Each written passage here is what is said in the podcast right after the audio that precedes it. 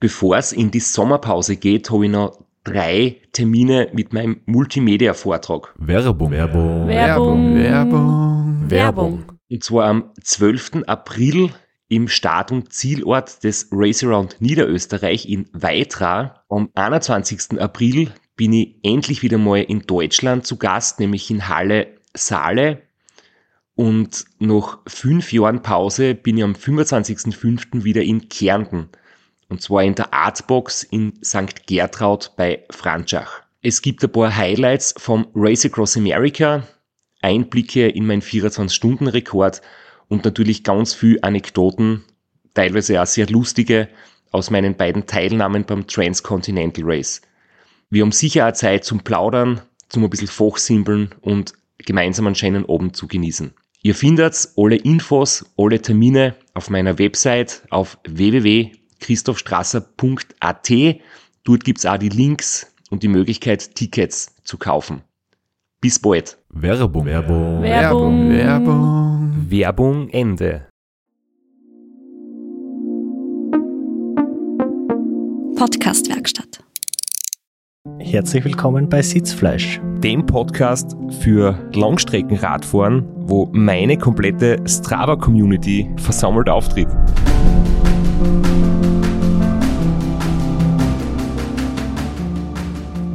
Mit Florian Kraschitzer Und Christoph Strasser. und dem dritten Part von deiner Strava-Community. Hier, ja, genau. Ich hab, wenn ich mich bei Strava manchmal einlogge, denke ich mir immer, es ist nichts los, es gibt nichts zum Sehen, niemand postet was. Aber es ist ja da so, dass ich nur zwei Leuten folge. Und einer davon, Flo, bist du. Und der zweite ist unser Gast, der heute da ist. Aber über den werden wir noch kurz was erzählen, bevor wir ihn äh, persönlich begrüßen. Bei mir ist es so, dass ich wenig vor und bei unserem Gast ist so, dass er viel fort und wenig postet. der Mann, der heute bei uns ist, der hat wirklich viele Facetten. Wenn man sich seine Laufbahn anschaut und sein Palmares, wie man so schön sagt, stechen viele Dinge ins Auge. Einerseits äh, Sieger zum Beispiel von 24 Stunden Keindorf, dann sehr, sehr oft schon beim Race Across the Alps dabei, natürlich immer mit Spitzenplätzen. Auch ein Solo-Finish beim Race Around Austria und immer wieder Betreuer von der Anna Kofler und mit ihr sehr erfolgreich, aber nicht nur das. Jetzt sagst du auf mich, was willst du von mir? Er war mit dein Chef. Nein, er war, er war nie mein Chef, weil die Zeit, wo wir gemeinsam bei Veloblitz waren, war ich selbstständig und dann war ich angestellt bei Veloblitz, aber nicht beim Lukas Kienreich, unserem heutigen Gast. Hallo Lukas. Ja, hallo, danke für die Einladung. Also der Flo hat da äh, nicht, äh, also hat nicht ganz recht, aber auch nicht ganz unrecht, aber ich war auf jeden Fall sein Vorgesetzter und habe ihm sagen können, was er, was er zum tun hat in der Arbeit. Und hat er's gemacht? Meistens. Und meistens sehr schnell, muss ich sagen. Also er hat das durchaus gut kennen. Dann einigen wir uns auf, du warst weisungsbefugt, aber nicht mein Chef. Wir haben im Vorfeld schon geredet, ähm, wir haben uns darauf geeinigt, du bist einfach der Einser Veloblitzer. Selber immer wieder am Radl, aber auch im Büro für die Einteilung verantwortlich und äh, die Aufträge verteilen. Und äh, es gibt ja ein, ich will nicht sagen Gerücht, aber das ist so ein eine Bestmarke, die glaube ich nur Insider kennen bei Veloblitz, nämlich wie viel Kilometer man in einer Schicht sofort. Also man muss dazu sagen, so eine Veloblitz-Schicht dauert von früh bis spät, also von vielleicht magst du uns eh selber erzählen, wann es da losgeht, um welche Uhrzeit und wie lange man fährt und wie viele Kilometer da gelungen sind. Also es, es geht um halb acht in der Früh los. Also wenn man jetzt, also das muss ich ja sagen, das war wirklich ein Wettstreit. Also das ist über mehrere Monate gegangen und wir haben uns da immer wieder überboten. Also ich habe das mit einem Kollegen gemacht und dann hat sich noch ein dritter Kollege ein, eingeschalten und das war dann auch immer wieder Thema bei anderen Kollegen. So wir haben mal einen Radlprofi gehabt, der Stefan Rabitsch, der wollte sich da auch einschalten. Das hat er dann nicht ganz zusammengebracht, obwohl er auch sehr schneller Radfahrer ist. Aber es ist eben darum gegangen, den Kilometerrekord aufzustellen und der hat, war immer so bei 165 Kilometern und dann ist er mal wer 166 gefahren und 168, bis dann mein lieber Kollege, der Johnson, äh, mal 174,9 Kilometer gefahren ist. Und das war für mich dann wirklich so ein Tag, da habe ich mir echt gedacht, das kann ich nie mehr überbieten. Also da war ich so traurig und da habe ich mir, das habe ich dann echt gedacht, boah, das muss ich jetzt anerkennen, das wird nichts mehr. Und dann haben wir ein Foto von ihm gemacht, war ein Schild in der Spargassen halt mit 174,9 Kilometer. Und ich glaube, drei Tage später bin ich dann einfach 180 Kilometer gefahren. Und ich habe dann gewusst, dass er so traurig sein äh, wird, weil ich das äh, überboten habe und wollte es ihm eigentlich nicht sagen, aber meine liebe Arbeitskollegin, die Anna Kofler, hat es ihm dann gleich so am nächsten Tag gesagt. und das hat ihm in eine tiefe Depression gestürzt, die jetzt äh, gute zwei Jahre schon anhaltet.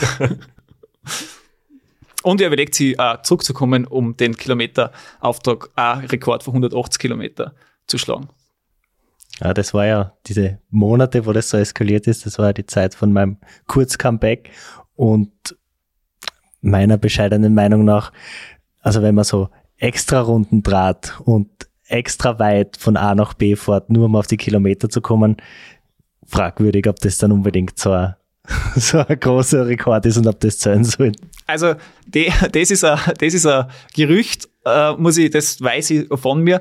Und ich habe dann sogar die Fahrt äh, auf Strava gestellt und man kann sich anschauen. Es ist wirklich einwandfrei gemacht. Also es war ein Klick dabei, weil ich nur nach Raba gefahren bin, aber er erzählt auf jeden Fall und da, also das, das steht. Also wir sind jetzt quasi am Höhepunkt deiner Veloblitz-Karriere, aber begonnen hat's ja ganz bescheiden. Da war der Straps schon wieder draußen, da war ich gerade, war schon ein alter Hase und dann kommt dieser kleine Junge aus Weiz der gelernte Maler und Anstreicher mit seinem Selbsterhalterstipendium und tut nebenbei ein bisschen Veloblitzen. Und so bist du überhaupt erst zum Radlfahren gekommen, oder? Äh, ganz richtig. Also angefangen hat es eigentlich äh, so, also ich habe mir da schon ein Rennradl gekauft gehabt und dann habe ich einen Kollegen gehabt, der dann auch, der Philipp Schwab, der dann auch das Race Around Slovenia, das leider nicht mehr gibt, sehr gut gefahren ist, also am dritten Platz und auch die Rad Challenge, wo ich zum ersten Mal betreut habe. Und mit dem habe ich dann trainiert und der hat dann den Severin Zotter kennt und der ist ja auch alter Veloblitzer. Und dann hat es damals so eine Gruppen gegeben, die immer wieder so Veranstaltungen gemacht haben, wie ein Viertagesrennen, die Fahrwoche hat die Kassen die hat in der K-Woche stattgefunden. Das war nicht nur eine super Veranstaltung, es war ein super Wortwitz. Ja, Fahrwoche ist K-Woche wirklich sehr einfallsreich. Die Schrift dort war, glaube ich, Comic Sans, mit der es gepriesen worden ist. Und das hat mir halt sehr, sehr taugt. Also für mich war das damals wirklich, also da hat es einen Typen gegeben, der Meister Propper, von dem hat es ein Bilder gegeben, wie er das Race Round Austria fährt. Und dann hat er einen Bodymantel an, das in so einem Leopardenmuster ist und äh, und Badesandalen vor dem Start und nach dem Ziel. Also Meister Proper, große Kultfigur. Und, und da, da hat es auch andere Leute gegeben, also, und da kann ich mich erinnern, das war, glaube ich, 2011 oder 2012. Und dann stehe ich da neben der Jentl und dann sagt er zu mir, der ist mal 750 Kilometer in Keindorf gefahren. Und für mich war das wirklich das Größte irgendwie. Und das hat mir dann schon imponiert und ich muss sagen, also mir hat dann von Anfang an eigentlich das Langstreckenradlfahren sehr gut gefallen und Veloblitz war da einfach ein super, also ein, super Nährboden quasi, um das zu machen. Ja, hast du genauso angefangen wie ich und wie der Sevi? Alle drei auf unterschiedlichen Erfolgsniveau, würde ich sagen, unterwegs. Ja, wobei ich auch sagen muss, bei mir, äh, was ich, also ich habe ein unglaubliches Pech einmal gehabt beim, beim Rennen.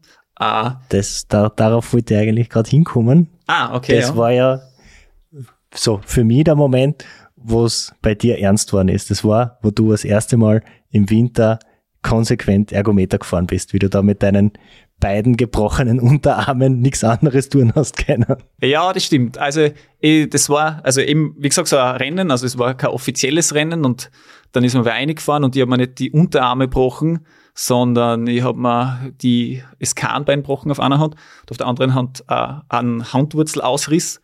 Und mir war das gar nicht bewusst, das Kahnbein dauert anscheinend drei Monate, bis es, bis es dann, äh, bis es wieder verheilt. Und ich bin dann gefahren und gefahren und gefahren.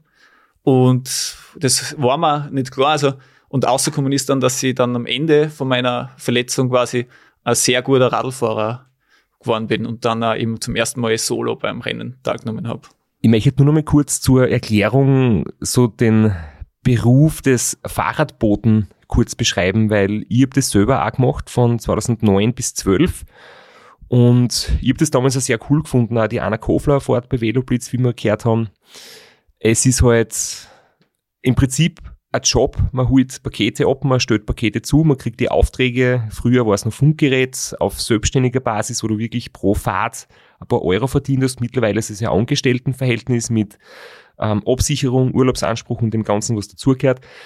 Jedenfalls fährt man den ganzen Tag im Prinzip in der Stadt herum, holt Dinge ab, stellt Dinge zu und ich habe halt einige Male über 100 Kilometer gehabt oder 120, je nachdem wie die Aufträge waren. Aber wir haben jetzt gerade gehört, was die theoretischen Höchstmarken sind. Ja, momentan ist es eigentlich eher so, also nachdem alle angestellt sind und die müssen dann, wenn es 10 Stunden eintragen sind, 10 Stunden fahren und es gibt im Moment fünf Leute, die quasi 10 Stunden unterwegs sind und die fahren eigentlich alle 100 also über 100 Kilometer. Und es hat auch wer anders mal 179 Kilometer, das muss ich auch sagen, einmal geschafft. Und es wird eigentlich schon verlangt, dass die Leute, das sind jetzt nicht als super Radlfahrer, also es sind als super Radlfahrer, aber kommen nicht vom Radlfahren.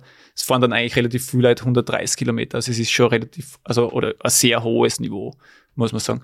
Und natürlich, wenn man dann so wie ich im Büro ist, kann man das natürlich ein bisschen beeinflussen, wie viele Kilometer wer fährt. Also solange ich im Büro bin, wird das nicht mehr übersteigert werden, die 180 Weil Kilometer. die gefährlichen Kandidaten nur ganz schlechte Aufträge kriegen. Ganz richtig. Und in der Zentrale ein bisschen sitzen, Kaffee trinken und solche Sachen machen.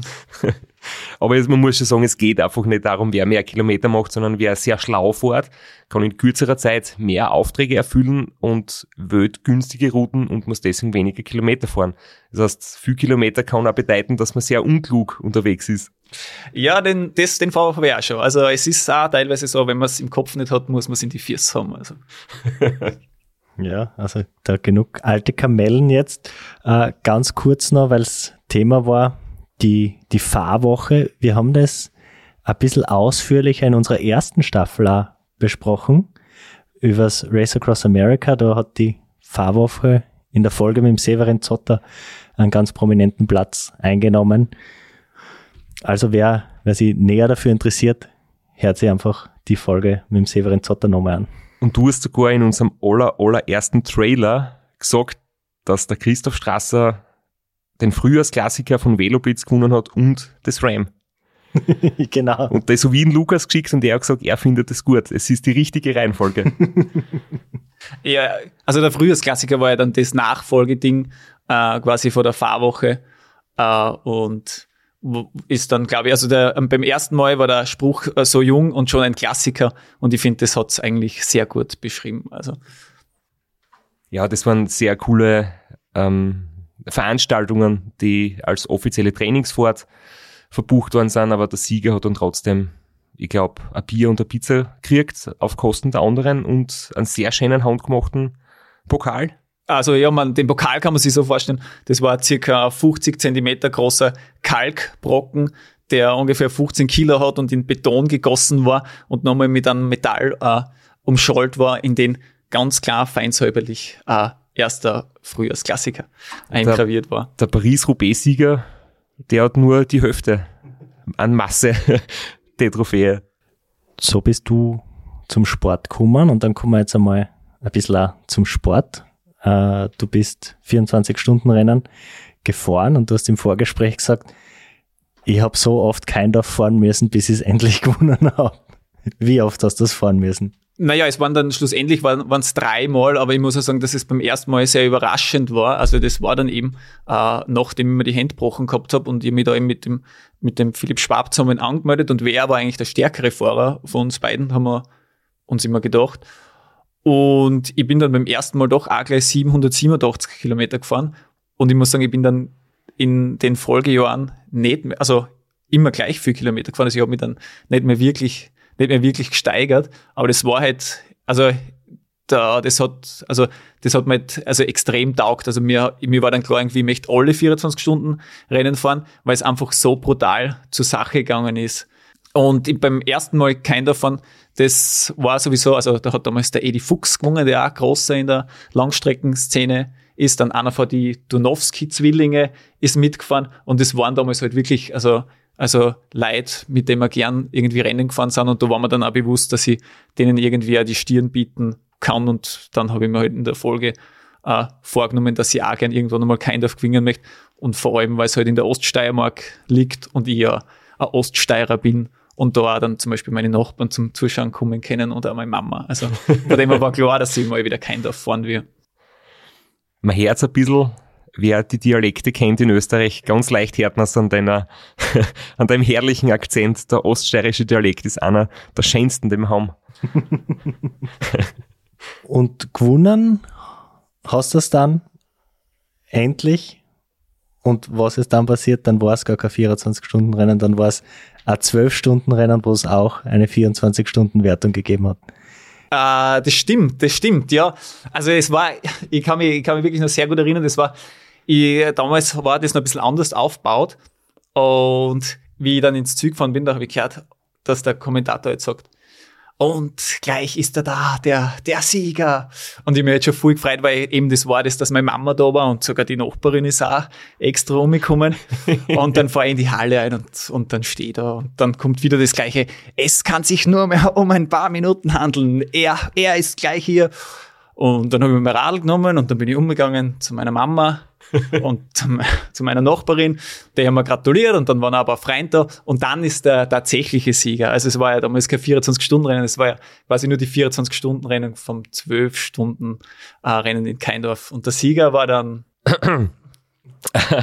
ja, es war damals jetzt so, ich bin die zwölf Stunden gefahren. Ich habe jetzt erst ähm, in dem Jahr im Prinzip so ein Comeback-Jahr gehabt. Ich habe im, im, im Herbst davor Schulteroperation gehabt und bin zum Beispiel nicht beim Race Across America mitgefahren. Und dann bin ich 2016 als erstes Rennen nach der Verletzungspause die zwölf Stunden in Keindorf gefahren. Und mir tut's eh leid, ich habe die Zeitungsartikel nicht selber geschrieben, aber es war dann zum Beispiel auch in der Zeitung, ähm, große Schlagzeile, Christoph Strasser gewinnt die zwölf Stunden von Keindorf, dann ist so ein halbe Seiten langer Artikel gestanden über mich und in der letzten Zahl ist gestanden, die 24-Stunden-Wertung gewinnt Lukas Kienreich. mir, mir, mir hat es sehr leid dass ich da die Show dir gestohlen habe. Und vor allem jetzt im Nachhinein, wo ich her, dass sogar die Mama dort war und deine Nachbarin. das tut's mir noch mehr leid. Nein, äh, für mich war das, für mich war das äh, schon ganz okay. Also ich muss sagen, für mich war, also mir war es wichtig, dass ich gewinne. Also mir ist es dann gar nicht so drum gegangen, da in, in, also in der äh, quasi erhöht in der Oststeiermark zu sein. Das habe ich leider nicht so ganz zusammengebracht. Aber ich habe auch, also es war dann der dritte, der dritte 24-Stunden-Sieg, also nach Hitzendorf und Keindorf. Und von dem her war das quasi, wie ich über die Ziellinie gefahren bin, war das für mich erledigt. Also von dem her habe ich das, äh, hat mir das nichts ausgemacht, muss ich sagen.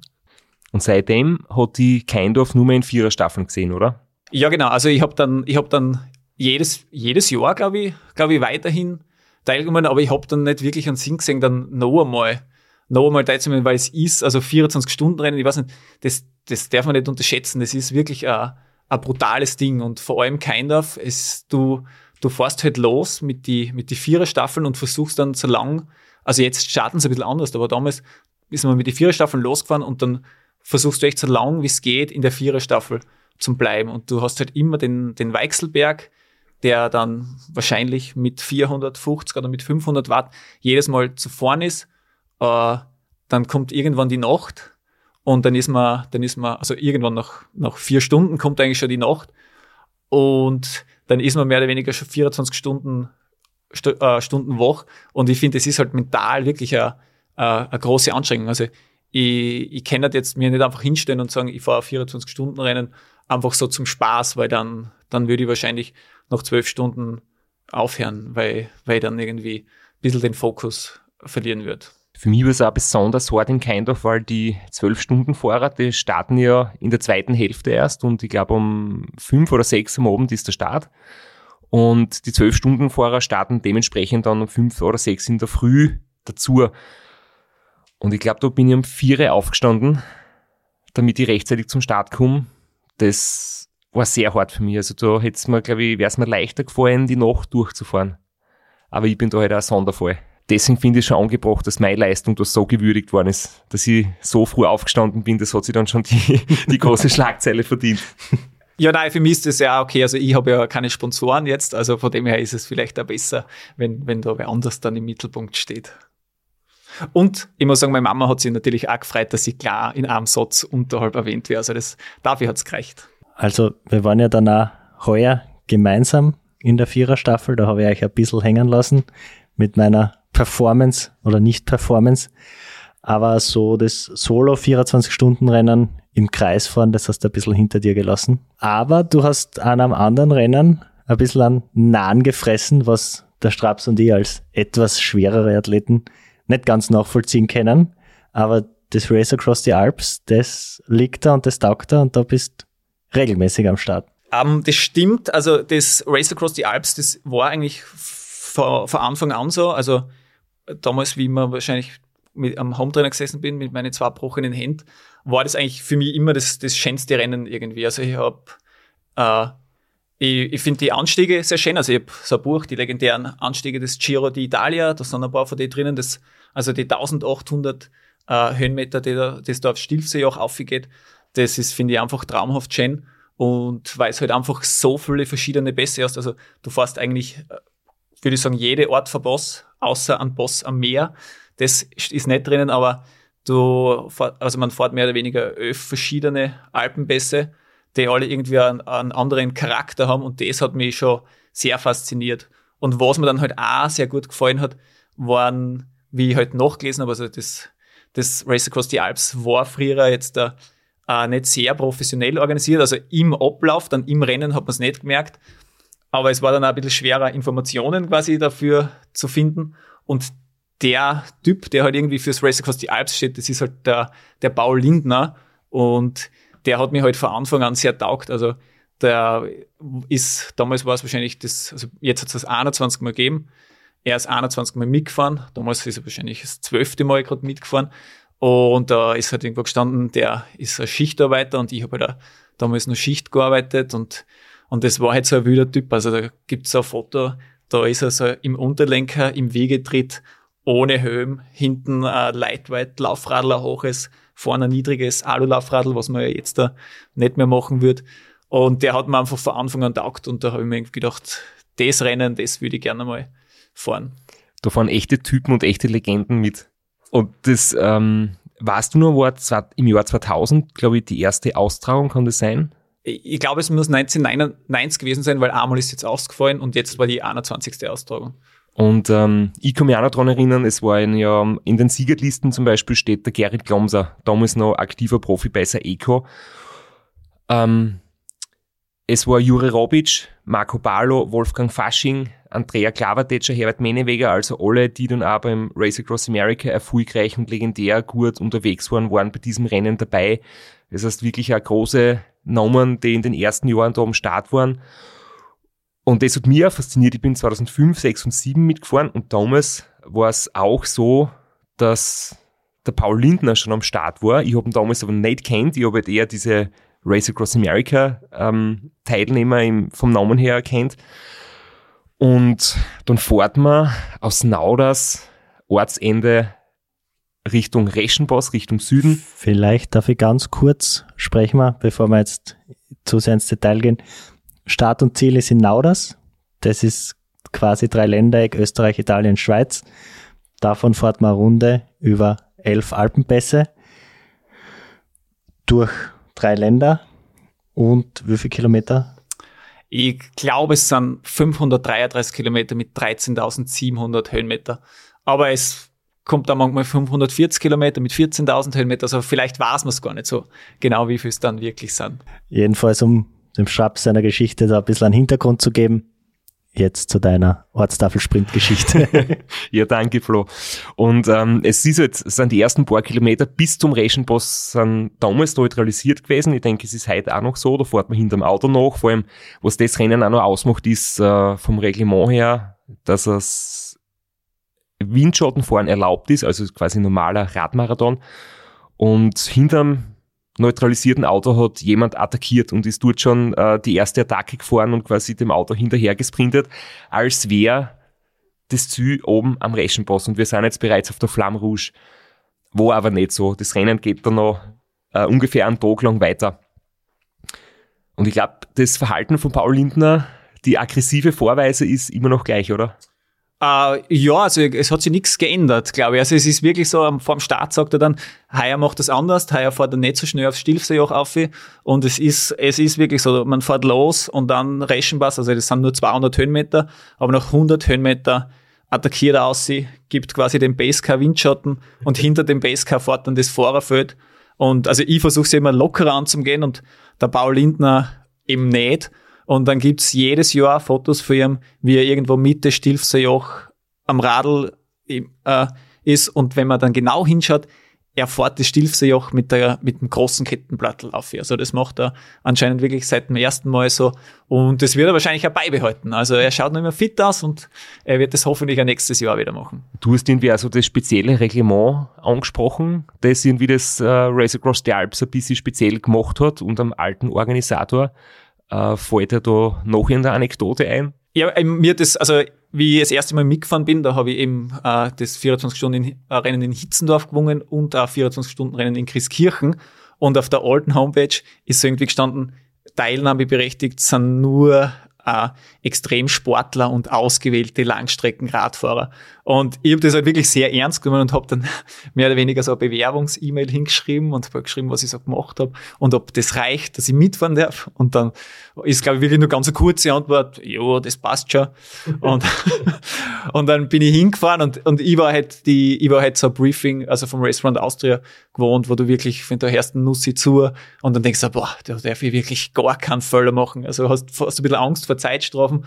Und dort war das dann echt so, also der, die, die Besprechung äh, war dann irgendwie so, der, das Ganze, ja, also man fährt einmal über, ein, äh, über Zuggleise drüber und dann hat es gesagt, ja, nicht über den Bahnschranken drüber krallen, das darf man, das ist verboten, da wird man disqualifiziert. Und nicht über rote Ampeln drüber fahren wenn die Polizei in der Nähe ist. also ich muss aber sagen, also das ist auch, warum mir das Race Across the Alps so gut gefallen hat, weil es halt einfach, du stehst an der Startlinie und dann geht's los und dann fahren alle dahin. Also es wird jetzt keiner betrügen oder so und es sind jetzt auch nicht so viel, sind jetzt auch nicht so viel Starter, man ist die ganze Zeit eigentlich allein unterwegs in die ganzen Alpenbässe. Also das hat schon so passt, aber jetzt seit zwei Jahren wird's halt irgendwie professionalisiert und es passt auch voll gut. Ich glaube, ohne dem kann es dann nicht weitergehen für alle, die uns Oststeirer nicht verstanden haben, über den Bahnschranken drüber krallen, das heißt so viel wie über den gesperrten Bahnübergang nicht drüber klettern, wenn die Polizei zuschaut oder Nein, so. Nein, Bahnschranke ist sowieso Immer, verboten, okay. aber bei Rot drüber fahren, es sind auch nur sehr wenig Ampeln.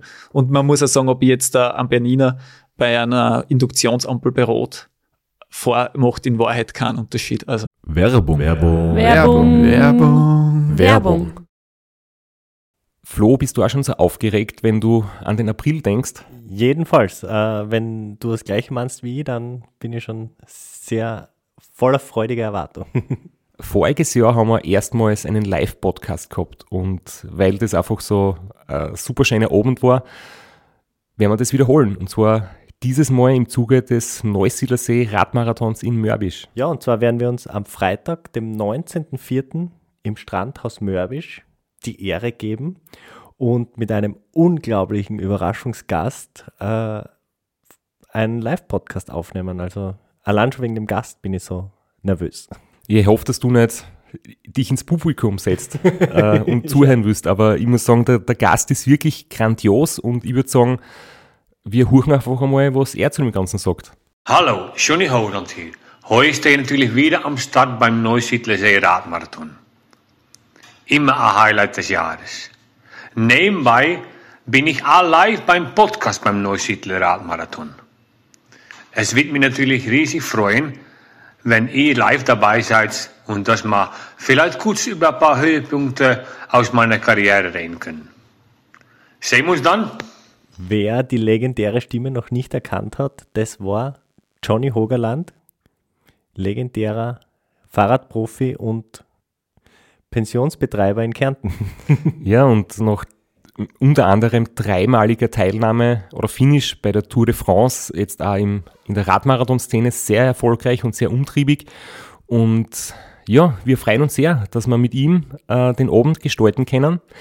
Und natürlich haben wir auch was zu gewinnen. Und zwar gibt es für zwei Personen jeweils ein Ticket und einen Startplatz für entweder Zeitfahren oder Radmarathon. Zeitfahren ist am Samstag, Radmarathon am Sonntag. Das heißt, es sind zwei Tickets, zwei Startplätze und gewinnen tun die, die folgende Frage richtig beantworten. Wie viele Tage ist Johnny Hogerland bei der Tour de France 2011 im rot-weiß gepunkteten Bergtrikot unterwegs gewesen. Schickt uns eine E-Mail an sitzfleisch.christophstrasser.at Wir freuen uns auf eure Teilnahme, wir freuen uns auf äh, den Live-Podcast im Strandhaus und vor allem auf unsere Teilnahme, weil wir beide haben auch eine Startnummer und werden Samstag beim Zeitfahren dabei sein. Ja, und werden uns wieder mal mit den Besten der Szene messen. Du wahrscheinlich ein bisschen kompetitiver als ich, aber ich freue mich immer wieder, wenn ich mir aufs Zeitfahrrad setzen kann. Heuer bin ich ohne Scheibe am Start, weil du meine Scheibe ja verkauft hast. Vielleicht können wir nur in der Leihgeschäft einfällen. Werbung. Werbung. Werbung. Werbung. Werbung Ende. Also ganz selbstbewusst hast du vorher gesagt, 24 Stunden Rennen bist du gefahren, um zu gewinnen. Das passt jetzt nicht so entsetzt schauen, das war gar nicht negativ konnotiert, sondern positiv. Äh, ist das Rad da auch so angegangen oder hast du gedacht, schauen wir mal, und da sind nur ausgewählte Langstreckenprofis am Start, ob ich da überhaupt oder ob ich da fehl am Platz bin oder hast du da gedacht, da fahre ich jetzt da, um zu gewinnen?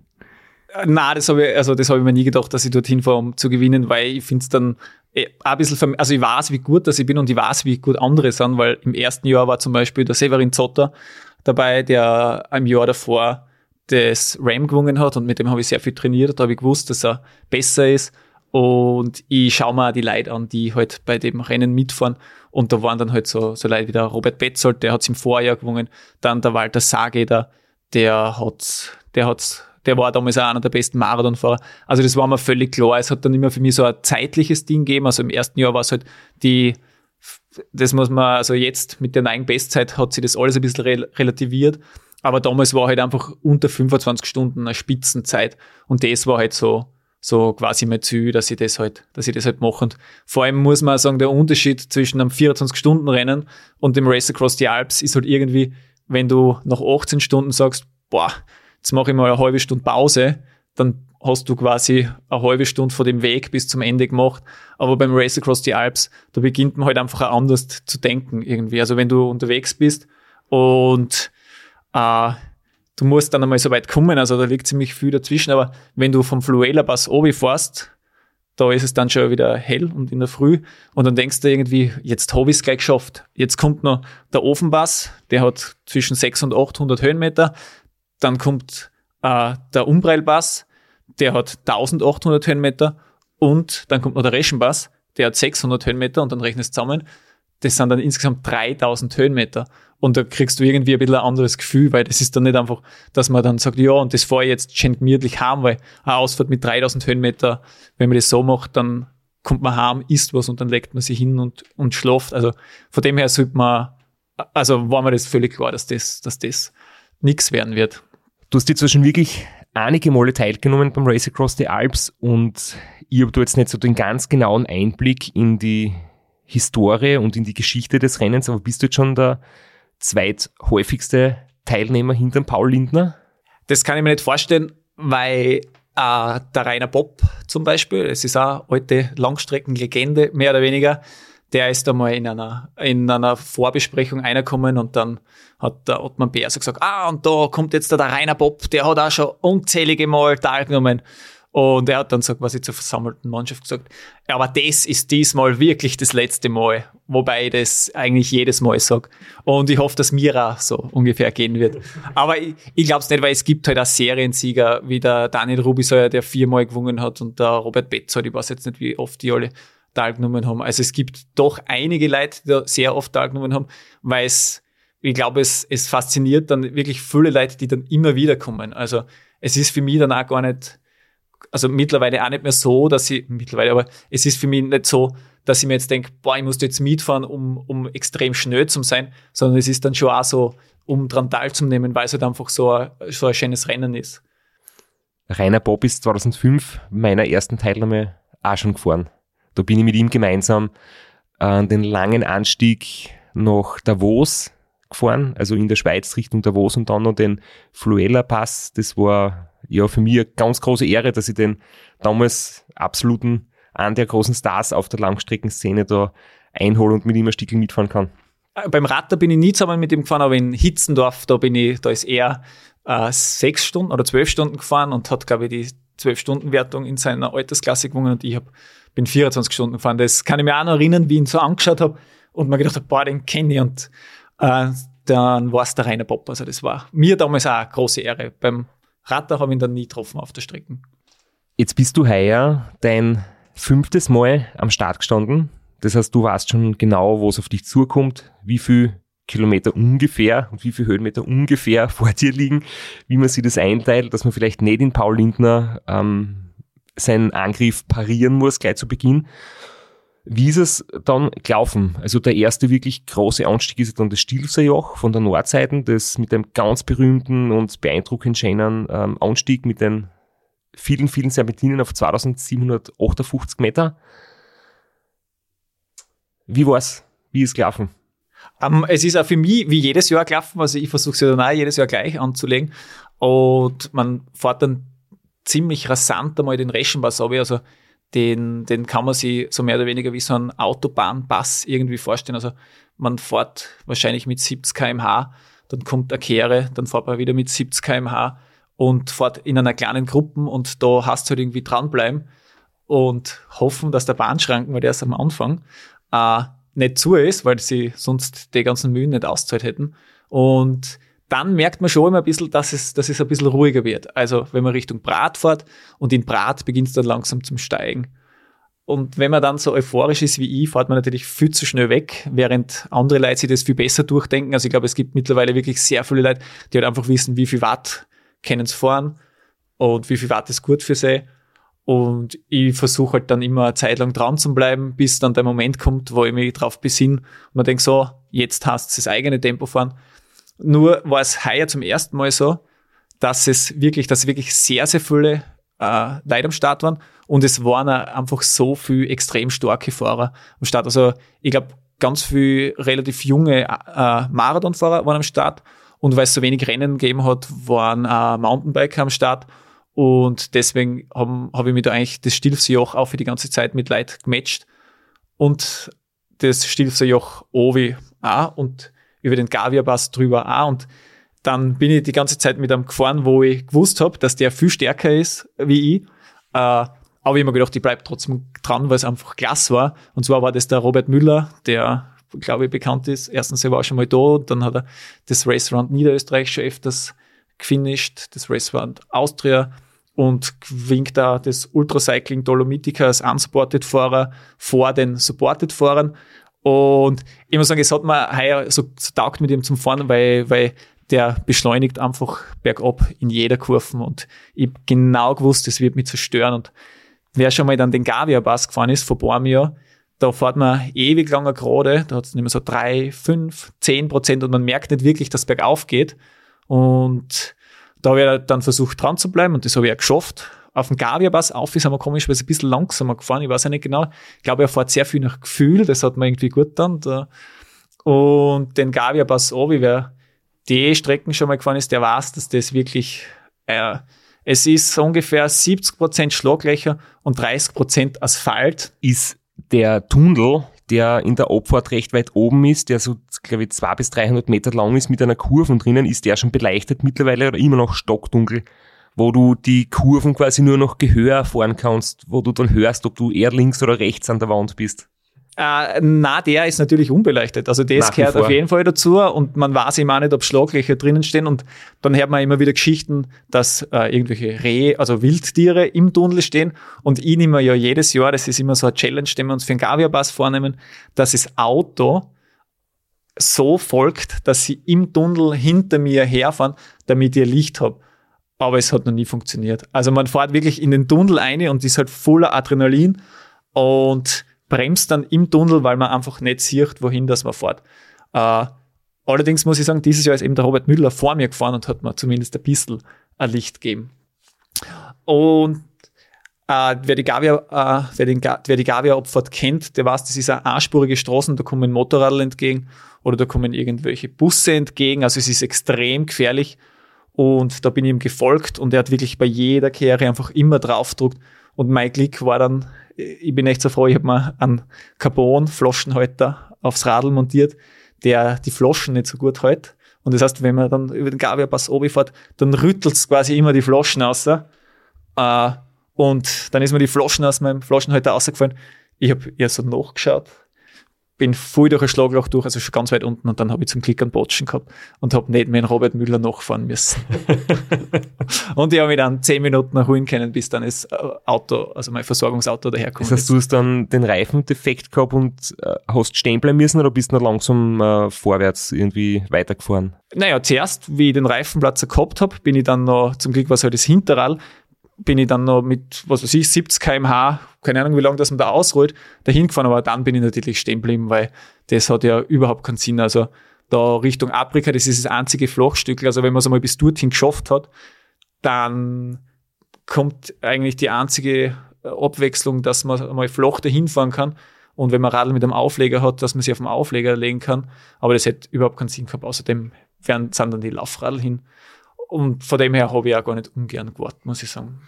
Das wäre mein Auf Einwand gewesen, du als Privatsportler ohne große Sponsoren dahinter kannst du das halt auch nicht leisten, da am Carbon-Laufradl kilometerlang dahin zu fahren, in der Hoffnung, dass irgendwann einmal ein Auto kommt. Naja, ich könnte es mir natürlich schon leisten, aber es ist halt so, dass ich nach wie vor noch immer Felgenbremsen habe und meine Carbonlaufradl sehr gern gebraucht irgendwo kauf und der Markt für Felgenbremsen Carbonlaufradl, der wird langsam ein bisschen dünn. Da müsste ich mir dann fast ein ganzes Radl kaufen. Also das war dann eher das Problem. Sonst hätte ich es schon gemacht. Nachdem du den Straps sein Lager leer gekauft hast. ja, vor allem, es gibt bald wirklich keine mehr. Du müsstest dann, wenn du ein neues Radl kaufst, auch auf Disc Brakes umsteigen. Und ob du das hüst, ist die Frage. Passend zum Thema Laufräder, ich war äh, am Wochenende beim Straps was abholen und sehe da, die Anna Kofler ist gekommen und hat im Straps in Lex seine Scheiben zurückgebracht. Also die ist jetzt auch wieder zum haben beim Straps im Keller. Ja, und Lukas, ich würde dir sowieso sagen, wie in der Schweiz Trainingslager war, vor meinem 14-Stunden-Rekordversuch im Juli in St. Moritz, das war zur gleichen Zeit, wo das Race Across the Alps, ich habe ja aus St. Moritz mitverfolgt, habe ich beim Trainieren in der Schweiz die ersten paar Radlfahrer, die ich überholt habe, waren Triathleten mit Zeitverhöhen und hinten einer Scheibe drinnen, die in Benina Boss aufgefahren sind. Ich würde es jetzt einfach gern so stehen lassen. Ich weiß nicht, wie das passieren kann, aber vielleicht solltest du auch mit der Scheiben beim Race Across the Alps fahren. Vielleicht kann man da noch ein bisschen was außerholen. Dann wärst du vielleicht bei Rob in technisch überlegenen Robert Müller aufgrund eines guten Speeds nachkommen. Äh, also es gibt definitiv Leute, die mit einer Scheiben äh, beim Race Across the Alps an den Start gehen. Und zwar, ich bin mir jetzt nicht sicher, ob es eine Scheiben war, aber ich bin mir, ne? auf jeden Fall ein Zeitvorradl.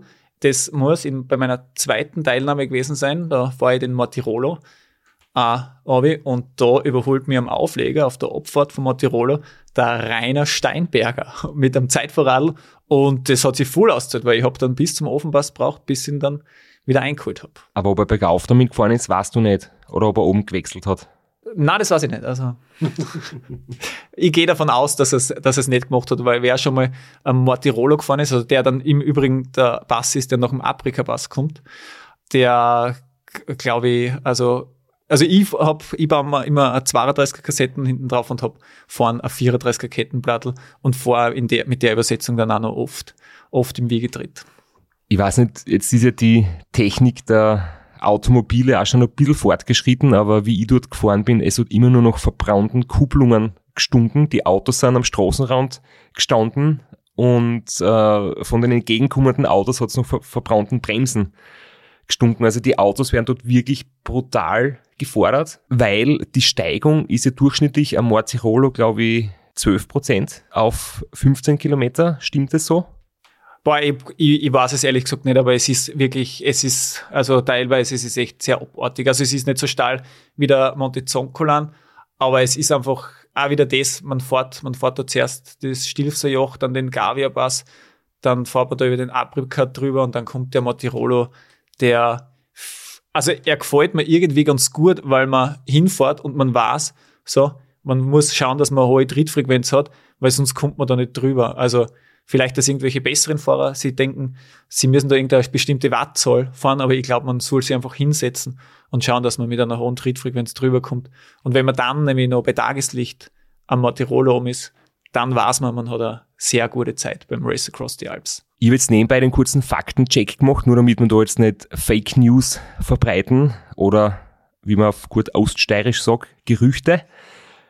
Es sind 12,2 Kilometer Länge und dabei 1360 Höhenmeter. Also, ich will jetzt nicht ähm, nachrechnen, aber es sind halt deutlich über 10% Durchschnittssteigung. Ist wirklich einer der, der allersteilsten Berge und deswegen auch fahren die Betreuerautos, die Begleitautos nicht dem Radlfahrer mit 5 kmh hinterher, weil das natürlich die Kupplung ähm, oder das Getriebe nur sehr schwer verkauft hat. Ja, äh, also es ist im Allgemeinen so, dass die, dass die Autos, also es ist ein bisschen anders wie bei, bei anderen Langstreckenrennen. Die Autos müssen nicht immer eigentlich hinterherfahren. Es ist ja so, dass man äh, sehr viel Zeit in der Nacht eigentlich allein bergauf fahren kann, wenn man das, wenn man das will. Also das finde ich macht es dann auch ganz angenehm, äh, weil man halt die Möglichkeit hat, wirklich hohe Alpenpässe mehr oder weniger äh, allein im Dunkeln dann auch zu fahren. Und vielleicht noch was zum Mortirolo. Es ist irgendwie so, dass sehr viele Leute glauben, der Mortirolo ist beim Race Across die Alps so mehr oder weniger die Hälfte oder der Halfway Point.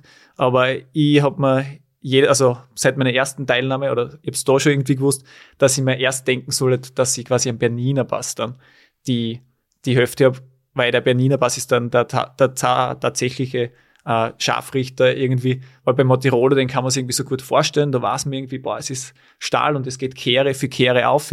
Nur beim Berniner Pass ist dann einmal so, du kommst dann wieder, du fährst wieder über einen Aprika drüber und dann kommt das wunderschöne, also die Abfahrt dort, da kommst du in ein wunderschönes Tal und dann geht's um nach Tirano und dort ist es bei jedem Nacht.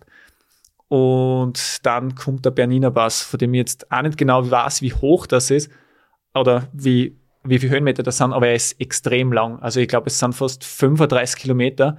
Es kommt einmal so ein, so ein Anstieg, dann fährt man wieder flach und dann kommt eine breite Straßen, wo man nicht, im, nicht die ganze Zeit Kurven macht, äh, sondern der eher für Autos ausbaut ist. Und da ist man eben ewig unterwegs. Und vor allem, so wie heuer, wenn man sie komplett abgeschossen hat, weil man einfach die ganze Zeit am Limit gefahren ist, dann wird der Berg richtig brutal. Dann kann man sich nicht einmal mehr richtig freien, wenn zum Beispiel ein Freund zu Besuch kommt, um an, am Berniner Pass ein bisschen zu motivieren oder so.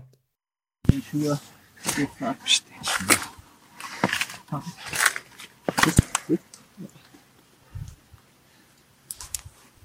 du geputzt? Ja, sicherlich. Was? Weiter geht's, gell? Ja, der Aero-Überschuh, du bist der Beste. Sicher. Den schon, den schon. Passt. Große Scheibe ist drinnen. Ah, danke.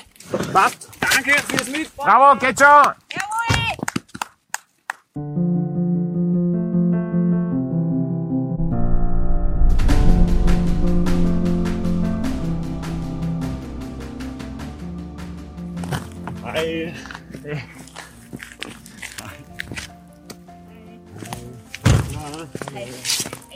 Ich weiß nicht, ob das wissen, wir jetzt 20 Minuten fuhren, war der Müller. Ja. Und dann waren ein, zwei Minuten, habt ihr gesehen, nicht? Der, der Kaufmann. Vierter und der- Müller? Nein, der Müller ist Vierter. Echt okay, wer ist denn noch alles Die gefahren? ersten, die ersten drei, die haben wir, da sind wir gerade mit dem Auto aufgefahren, sind die oben gefahren. Der Hofmeister, eh der Titelverteidiger. Und der Schranz. Schranz. Ja, zwei waren Execo gefahren, die sind wirklich Kopf an Kopf gefahren. Und der Müller war Vierter. Genau. Und ihr wart zuerst Sechster unten ein und jetzt glaube ich Achter, kann das sein? Das ist ein bisschen scheiße gelaufen. Ne? Wir batschen und dann sind wir uns gefahren. Dann war er lange allein. Hallo. Hey, alles Gute, bravo! Danke. Ja, fahrt ja nachher. Wieso das? Ich, ich, ich wollte euch was mitbringen. Hey. Schaut aus, ich sehe nicht immer aus nach dem Stieg. Und man hört's rascheln im Pacecar und ich möchte sagen, ich bin 900 Kilometer von diesem Pacecar entfernt. Das heißt, wenn genascht wird im Pacecar, es liegt nicht nur an mir, sondern es liegt einfach am Konzept Pacecar. Da wird einfach genascht. Boah, ich weiß gar nicht, ob die zwei so viel genascht haben, weil ich bin heuer zum ersten Mal mit zwei Leuten gefahren, weil unser dritter Betreuer äh, ausgefallen ist. Ganz kurzfristig. Und man kann das Rad da zu zweit fahren. Allerdings sollte nicht der ausfallen, der die Strecken kennt und sich mit der Strecken beschäftigt hat. Ja, bitte, ich meine, du hast jetzt vorher mir fast die Überleitung weggenommen. Du hast jetzt schon äh, auf den Einspieler hin äh, gewiesen. Aber es ist ja davor noch ein bisschen was passiert und das haben wir jetzt im Einspieler gehört. Du bist dann irgendwie anscheinend der Stickerl ohne Betreuung gewesen, weil da irgendwas nicht ganz optimal funktioniert hat. Ja, wobei ich sagen muss, dass das jetzt in, ich meine, es war, es war blöd und ich bin halt, ich bin ein leicht nervöser Typ, würde ich sagen, beim Radlfahren, aber es hat jetzt dann eigentlich das Rennen nicht beeinflusst, weil ich bin dann, also ich habe auch gar nicht so viel Zeit verloren, kommt mir vor. Ich bin dann eben wieder in eine super, super Gruppen gekommen, mit der ich da gefahren bin. Und dann ein anderer Fahrer, der, der Tiroler, der Frederik Pascalin, glaube ich, hat der Kassen, der hat mir dann auch was zu trinken gegeben. Also ich wollte dann nicht was zum Essen haben, weil mir das auch ein bisschen unangenehm ist, wenn man dann bei den anderen Leuten quasi, weil man ist ja auch für sich selbst verantwortlich. Aber das ist dann auch recht fair, recht fair abgelaufen, muss ich sagen. Aber das heißt, ihr habt den Reifendefekt repariert und dann bist du weitergefahren, aber das Team hat den Weg nicht ganz richtig erwischt.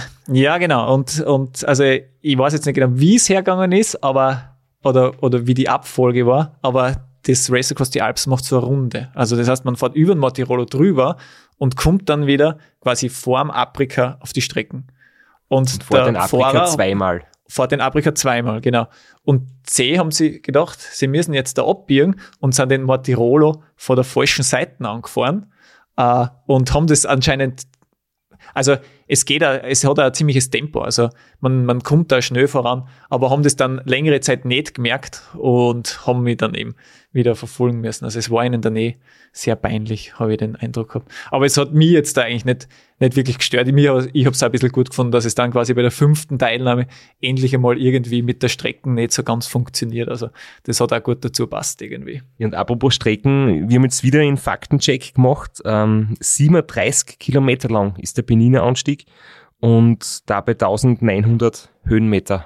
Und ich bin im Training einmal gefahren, tagsüber, wenn man frisch ist, geht's natürlich, weil er halt nicht so steil ist, aber er ist wirklich lang. Und beim Radler ist es natürlich ganz was anderes, tut man schon sehr, sehr viel Berge und Höhenmeter in die Viers.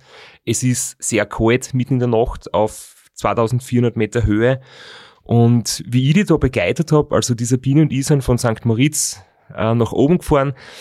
Wir haben dann dort gewartet und bisschen äh, die anderen Fahrer angefeiert und uns das Ganze angeschaut und äh, die Stimmung genossen. Ich meine, mitten in der Nacht auf so einem schönen Berg in den Schweizer Alpen, das war echt cool.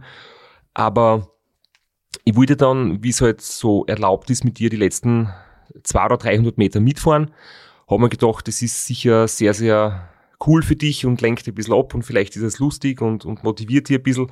Aber du warst dann sehr ruhig oder nicht unbedingt so ganz, mir ist es vorkommt, du warst nicht so ganz glücklich und positiv. Du hast sehr gekämpft, so auf. Äh, ich bin immer Sechster in den Anstieg gefahren und bin oben dann als Achter oder Neunter rausgekommen und die zwei, die mich da überholt haben, die haben halt echt sehr fit ausgeschaut. Also die sind da um drei oder um vier kmh schneller aufgefahren. Und ich habe mir zuerst gedacht, die tun da irgendwie flunkern und überholen mich einfach schnell, um irgendwie Stärke zu demonstrieren. Aber das haben die nicht gemacht. Die sind einfach gleichmäßig da durch aufgefahren.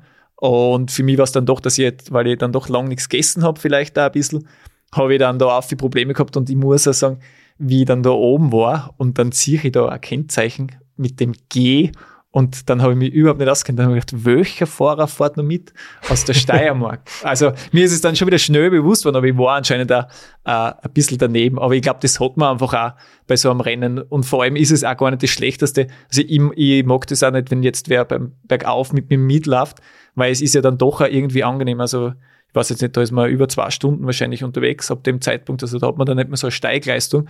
Aber dann ist es ja doch, doch auch irgendwie gut, wenn du wenn du in das eine kommst und in das Fahren und selbst wenn es langsam ist, selbst wenn es langsam ist, aber du hast einen gewissen Flow, der dann halt nicht so schnell ist, da, da, also das taugt mir da nicht immer so, wenn ich aus dem Außerchristen wäre. Also ich brauche dann auch nicht immer Unterhaltung mit meinen mit meine, mit meine Teamkollegen oder so.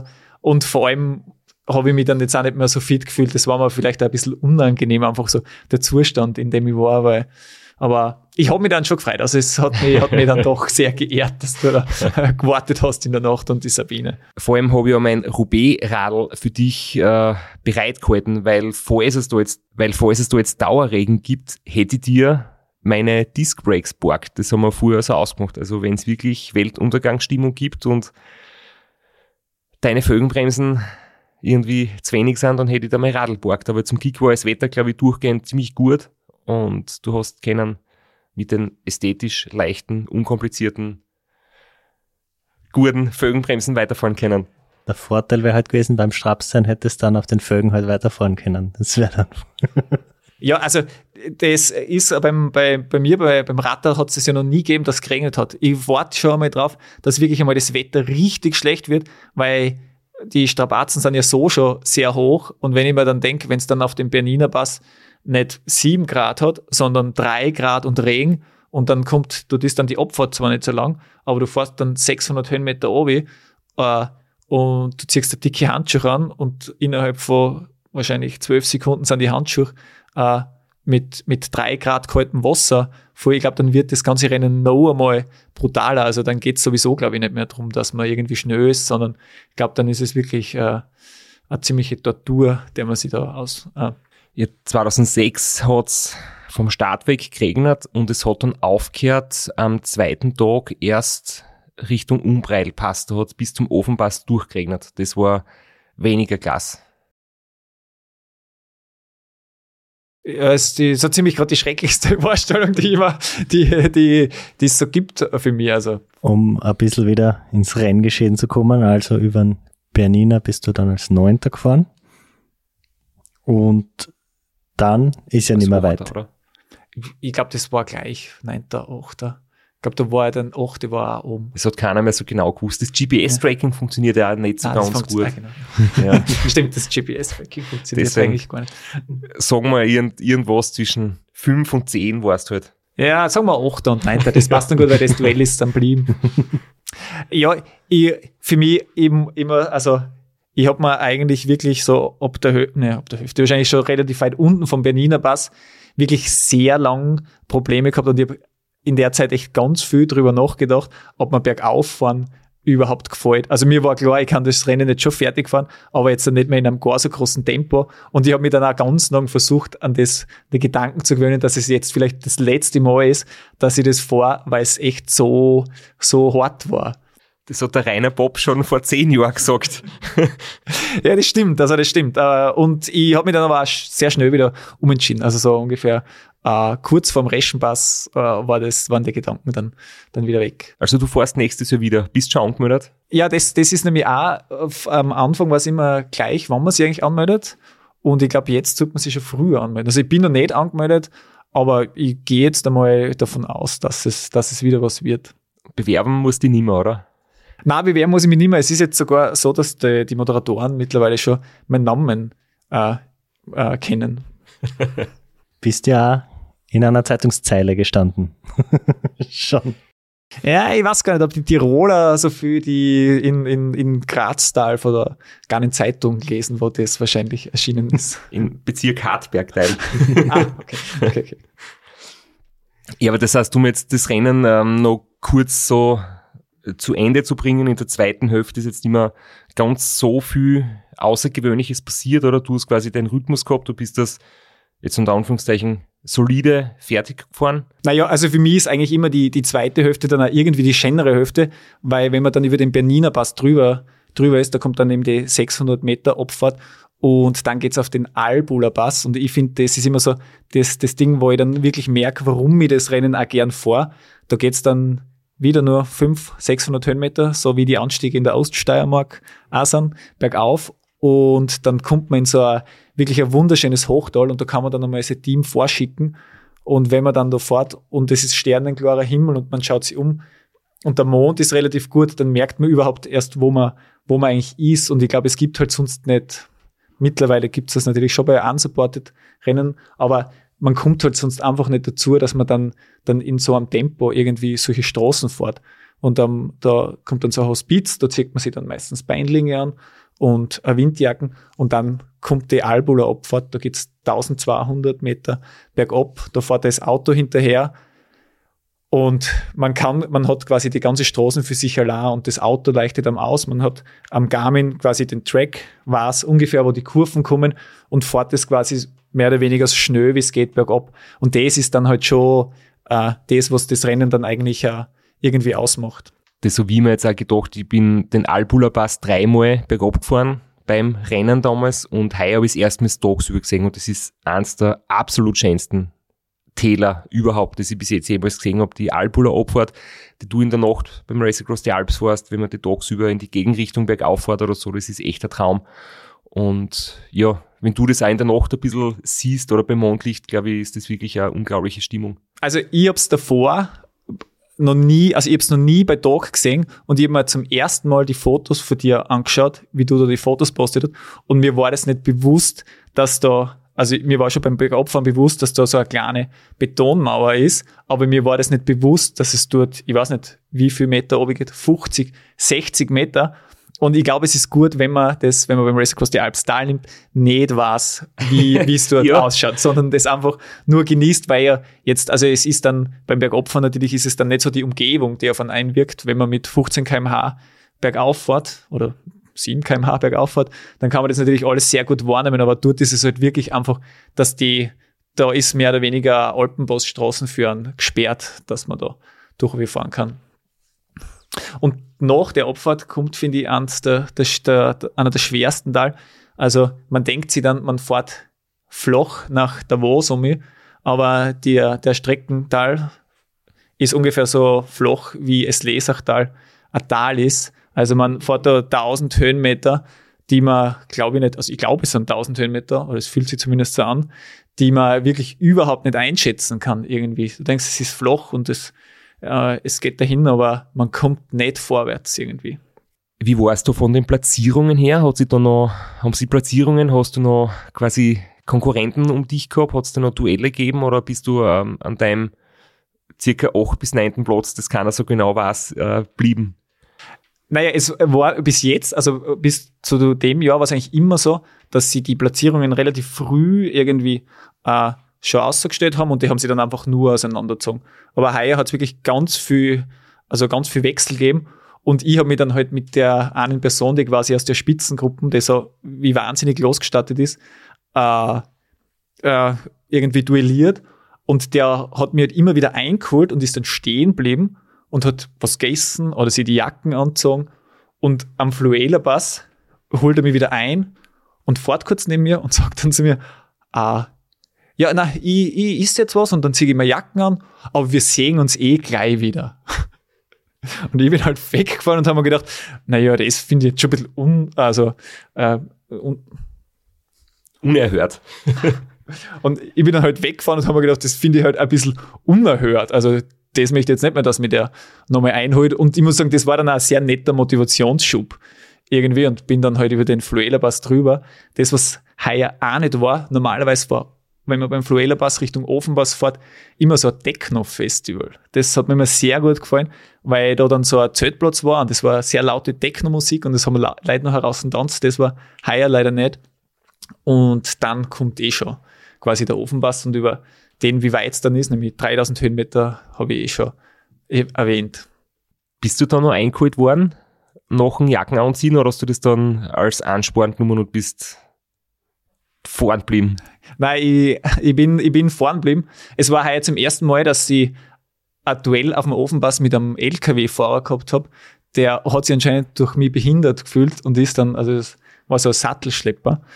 Der hat sich irgendwie behindert gefühlt und ist dann wirklich am Ofenpass, hat er mich dann überholt und ist mitten am Ofenpass, also auf der Straße stehen geblieben, so dass ich hinter ihm stehen geblieben habe äh, müssen und er ist dann ausgestiegen aus dem Auto, also im Auto, aus dem LKW und hat zurückgeschimpft und dann stehst du da nach, ich weiß nicht wie viel, 18 Stunden Fahrzeit und irgend so ein LKW-Fahrer quasi verhindert das Weiterfahren. Das war dann eigentlich mein Problem auf dem Ofenpass.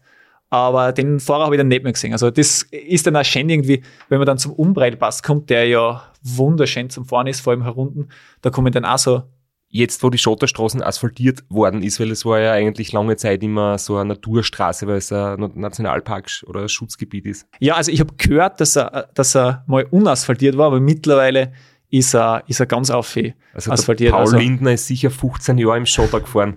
wahrscheinlich. Und ich hätte nie gehört, dass er einen Botschen gehabt. Also dürfte er relativ eine gute Schotterstraßen gewesen sein. Aber es ist dann super, weil du siehst so weit oben beim Umbreilpass und dann schaust, also oder ich mit meiner nervösen Ort irgendwie habe dann die ganze Zeit oben geschaut und habe dann gewusst, dass ich quasi safe bin und meinen achten Platz in dem Jahr oder neunten Platz, ich weiß jetzt gar nicht, äh, ziemlich sicher habe. Aber du hast ja, gar, du hast ja gesagt, auf Platzierungen schaust dir bei dem Rennen, wo du weißt, dass unter Anführungszeichen Stärkere am Start sind, gar nicht so, sondern du schaust schon auf deine eigene Zeit und vergleichst dich hauptsächlich mit dir selbst. Ja, das natürlich schon, aber im Rennen, glaube ich, hat man das einfach immer, dass man, dass man, also, dass man, vor allem wenn es dann so, so weit geht, weil es wir, also wenn du zur gleichen Zeit quasi an dem Anstieg bist, dann hast du, bist du ungefähr gleich stark wie der Gegner. Also es kann dann, glaube ich, keiner mehr so richtig drauflegen. Also das Duell ist dann natürlich schon, schon super. Also ich bin, glaube ich, zweimal Vierter geworden und das hat mich nicht gestört, dass ich jetzt da nicht Dritter geworden bin. Also, weil der vierte Platz in dem, in, in dem Ding auch so gut war, aber ich will lieber Vierter, als wie, dass ich Fünfter wäre. Es ist vielleicht eher, eher so Es ist gar nicht so unüblich, wenn man bei Rennen teilnimmt, dass man den vierten Platz dem fünften vorzieht. Das stimmt natürlich, aber man würde jetzt auch den dritten Platz, den vierten Platz vorziehen, aber man ist beim Ratter, also oder ich war beim Ratter einfach immer zufrieden mit der, mit der Leistung, die ich heute gebracht habe, weil ich halt immer alles versucht habe, außer vielleicht in dem einen Jahr, wo ich aufgegeben habe, da ist es mir dann zu über und dann habe ich gesagt, her, mal Tirol auf. Aber wie du im Ziel gelungen hast, beziehungsweise so der Fazit vom Rennen, das huchen wir uns jetzt einfach äh, in einer Aufnahme an, die wir heraus recherchiert haben aus den sozialen Netzwerken, denen du ja eher genügsam gegenüberstehst als aktiver. Äh, der Flo und du, ihr seid beide nicht so die großen Influencer. Aber wenn man gut genug sucht, findet man Videos und davon habe ich eins ausgesucht. war es eine Wahnsinnszeit, 22, 41, dann weil die Konkurrenz heuer unglaublich stark war. Neuer Rekord, 20 Stunden, 3 Minuten.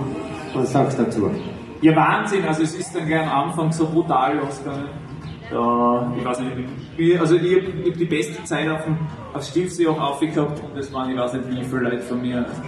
Ja, war, war, war gut. Also war, also zwischen den, ich muss sagen, ich habe noch nie, sonst bin ich immer losgefahren und mehr oder weniger allein gefahren.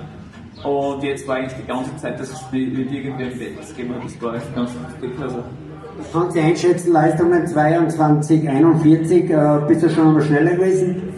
Ja, einmal war ich 22, 23, aber ich muss sagen, also das spiegelt ganz gut mein Fitnesszustand wieder. Also das passt voll super.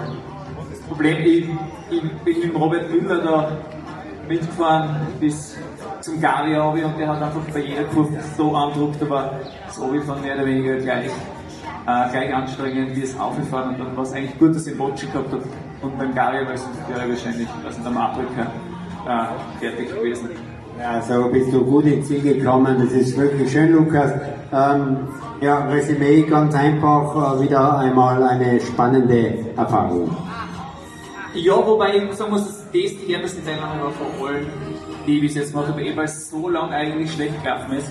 Also es sind dann ein paar Sachen dazugekommen. Äh, von dem her, also das war schon richtig, richtig zart, aber jetzt, wo ich da bin, muss ich sagen, passt. Das spricht für dich, dass du trotzdem dann die Finish hast und das zeichnet eben diese Extremsportler aus. So schlimm war es ja nicht. Also zum Aufhören, das, das war natürlich gut. Aber es ist trotzdem irgendwie anstrengend, wenn es dann bald am Berliner merkst, du hast quasi überhaupt Kraft mehr.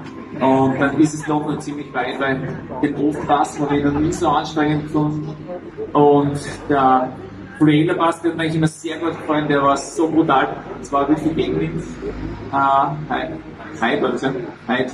Also war richtig zart. Ja, die, die Top-Leute vorne haben gesagt, der Wind war heuer gut, aber die sind natürlich deutlich, also zwei Stunden früher so dran bist und man weiß aus Erfahrung, der Wind dreht an. Ah, okay, dann bis jetzt habe ich bei den ersten, also drei Teilnahmen, wo ich durchgekommen bin, da war eigentlich immer Top-Wetter, da hat es nie irgendwie genieselt oder so. Und ich kann mich gar nicht erinnern, dass es mal schlechter Wind war. Also. Okay, aber letztendlich alles gut, Lukas Kienreich, wieder Top 10, tolle, tolle Leistung, tolles Ergebnis, bravo, tolle Performance des Steirers. Bevor wir jetzt zum Ende kommen, wir wollten dir eigentlich die Möglichkeit geben zum Cop-Out, dass du nicht drüber sprechen musst, aber im Off sagst du uns, warum fragt's mich nicht, warum ich aufgeben hab damals? Also fragen wir dich, warum hast du aufgeben damals, wenn du das erzählen willst? The floor is yours. Ah, danke. Ja, nein, ich, ich, ich war Pizza essen und normalerweise ist immer Pizza Margarita und dann habe ich vier Tage vorm Rennen eine Meeresfrüchte-Pizza gegessen und dann habe ich Durchfall gehabt. Und das, dann braucht man eigentlich nicht an den Start gehen, aber Was gut war, ich war überhaupt nicht aufgeregt am Start, weil ich mich nur auf meinen Magen konzentriert habe. Es hat was Positives auch gehabt. Aber es ist dann halt leider nicht so lang gegangen, weil ich war gut unterwegs, aber wenn du dann halt immer wieder Pause machen musst, ist das dann durchaus demotivierend. Also Pizza Margarita ist die beste Pizza. Dann nehmen wir noch einen praktischen Tipp mit. Und nutzen es gleich als Schlusswort. Pizza Margarita ist die beste Pizza. Der Abschluss war jetzt zwar genial, aber ich wollte noch eins vorlesen, was ich mir auf meinem Notizzettel aufgeschrieben habe. Erstens, bitte ruft alle an, die in Graz wohnen, bei Veloblitz, wenn irgendjemand eine Lieferung hat oder was abholen möchte oder eine Zustellung braucht. Es kann sein, dass der Lukas Kienreich abhebt und die Anna Kofler zustellt. Es kann auch umgekehrt sein. Also, ihr seid schnell und äh, sehr nette Leute, die dann äh, an der Haustür warten und was entgegennehmen oder was bringen. Und das Zweite, was ich noch sagen wollte, am 29.10. gibt's von mir noch einen Vortrag in Baden und am 15. November wird's dann in Graz einen geben. Das heißt, falls jemand einmal einen Vortrag anschauen möchte, was mich sehr freuen würde, einfach auf meiner Homepage unter christophstrasser.at für alle Details nachschauen. Und jetzt da kommen wir wirklich zum Schluss. Pizza Margarita ist die beste Pizza. Und Pizza Donno ist die zweitbeste Pizza.